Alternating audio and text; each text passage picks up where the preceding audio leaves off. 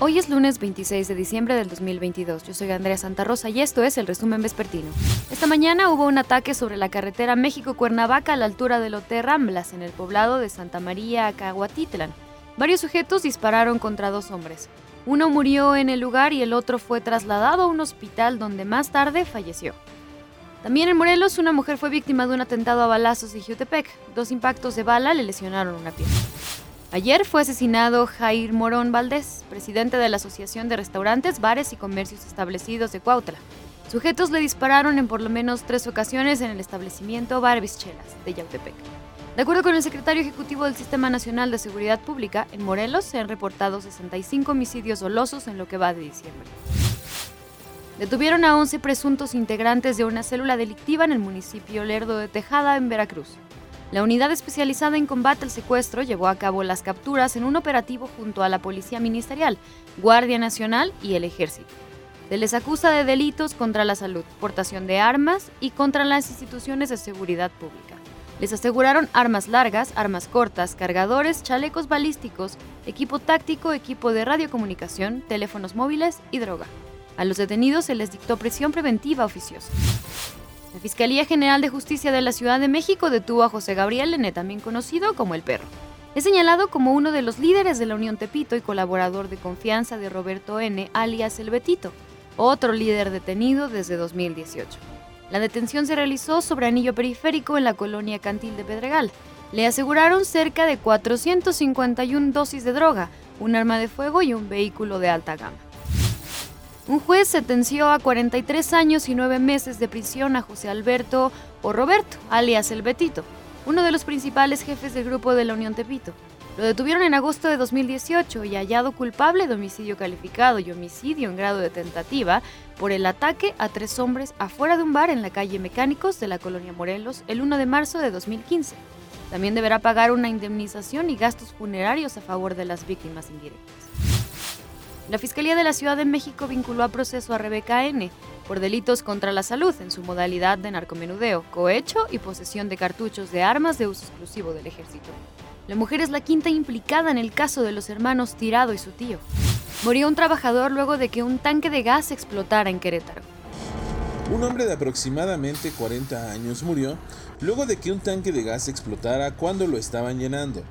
Los hechos ocurrieron en una gasera ubicada en la calle Mercedes Camacho, en la colonia San Cayetano, al oriente de San Juan del Río, informaron autoridades en el lugar de los hechos. Ah, pues estábamos aquí trabajando y este, hubo una explosión muy fuerte.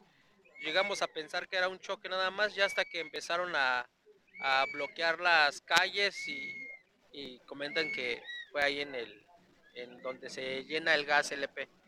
Nada más un ruido. Sí, como que chocaron los carros, ya salía, no había nada, ya cuando las señoras salieron corriendo, gritando. ¿Cuáles señoras? Ahí hay unas personas ahí. Ah, ¿Cuántas viste que salieron corriendo? Uh, aproximadamente seis. Seis. Ajá. Sí, era, primero salieron dos mujeres y ahí los dos hombres.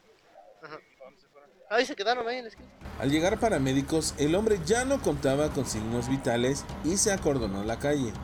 Fue cerrado el flujo vehicular. Servicios periciales acudieron a levantar el cuerpo. Autoridades informaron que se trataba de un trabajador de la misma empresa. José Salas, Fuerza Informativa Azteca. Una mujer murió electrocutada al intentar proteger su negocio en Guadalajara, Jalisco. La víctima intentó sostener el toldo que cubría su puesto de hamburguesas, golpeado por el viento. Sin embargo, la estructura de metal habría tocado los cables de luz.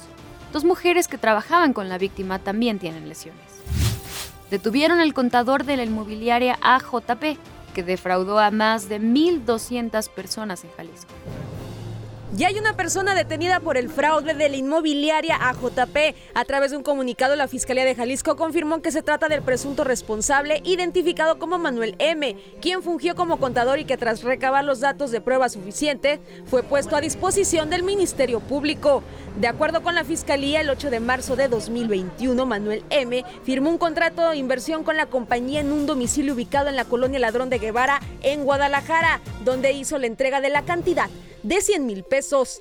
Posteriormente, la parte afectada incrementó su inversión a 200 mil pesos y al notificar de ello a la secretaría de dicha negociación, se pudo dar con los datos de la cuenta del ahora detenido, en la cual La víctima había hecho una transferencia en efectivo en el mes de julio de ese mismo año. Por este caso, la Secretaría de Seguridad del Estado confirmó que las investigaciones continúan en las áreas penal y mercantil, al ser más de 1.200 los afectados. Hay distintos mandamientos judiciales, folios registrales, cuentas catastrales este, aseguradas, eh, mandamientos judiciales pendientes por cumplimentar, algunos ya cumplimentados. En lo penal va avanzando bien, en lo que se tiene comunicación con, con el procurador social, también en lo civil mercantil va avanzando. Cabe señalar que la Procuraduría Social asesora a 532 de los afectados por este fraude. Algunos procesos indican que ciertos casos requieren ya el pago de finanzas de parte de los afectados para iniciar con el proceso de embargo de las propiedades detectadas. Ivonne Alcántara, Fuerza Informativa Azteca. Vaya frío que se sintió en prácticamente todo el país este fin de semana. El norte, el más afectado. Imágenes pocas veces vistas en nuestro país. Es Ciudad Juárez en Chihuahua, donde los últimos días es común ver postales de este tipo por las bajas temperaturas que provoca el Frente Frío número 19 y la devastadora tormenta invernal que golpea gran parte de los Estados Unidos. No, esto no se ve allá. Allá es pura nieve y hielo pues cuando se está derritiendo, pero no con agua, no, así no. El municipio de Madera en esta entidad alcanzó los 25 grados bajo cero, temperatura no registrada desde 1977. En otros puntos del país como Sonora, Baja California, Coahuila, Nuevo León, Guanajuato y Jalisco, el termómetro marca temperaturas de los 6 a los 15 grados bajo cero. La onda gélida por el frente frío también afectó el servicio eléctrico de tres estados, Tamaulipas, San Luis Potosí y Veracruz. En este último estado, más de 124.198 usuarios se quedaron sin electricidad. Los municipios de Coatzacoalcos y Poza Rica fueron los que mayores afectaciones presentaron. De acuerdo con la Comisión Federal de Electricidad, más de 142.000 usuarios en estas tres entidades reportaron cortes en la electricidad desde el 23 de diciembre, los cuales reportó la dependencia. La mayoría quedó resuelto el 25 de diciembre. No obstante, este lunes por la mañana se reportó un megapagón que afectó diversas zonas de Nuevo León, Coahuila, Chihuahua y Tamaulipas. El Centro Nacional de Control de Energía informó que el apagón se derivó por los efectos del Frente Frío. En Tamaulipas, la Secretaría de la Defensa Nacional activó el plan DN3E. Hasta el 25 de diciembre se reportó la muerte de tres personas por el clima gélido en la entidad. Dos de ellas se encontraban en situación de calle y una más vivía sola se está actuando, eh, entregando cobijas, se está atendiendo todo el norte. Hay un despliegue de eh, las Fuerzas Armadas.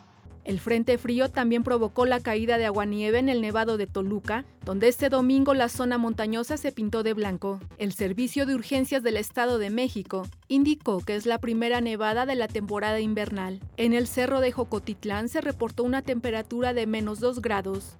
Situación similar se ha reportado en la Sierra de las Cruces, Ajusco, Tlaloc, Popocatépetl e Iztaccíhuatl. De acuerdo con la Conagua, la onda gélida por el Frente Frío 19 y su masa de aire ártica seguirá generando un ambiente muy frío al noroeste, norte, noreste, centro, oriente y sureste del país, con probable caída de nieve o agua nieve en las zonas serranas del centro y oriente de la República. Y la situación parece no mejorará en las últimas horas. El Servicio Meteorológico Nacional informó que la noche de este 26 de diciembre, el Frente Frío número 20 entrará a la República Mexicana, reforzando las bajas temperaturas y las heladas.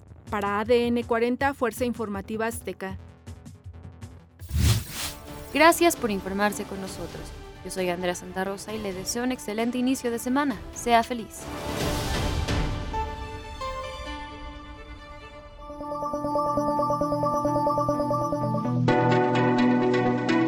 Este podcast es presentado por VAS, la super app que te ofrece muchas y nuevas formas de pagar todo lo que quieras con tu celular.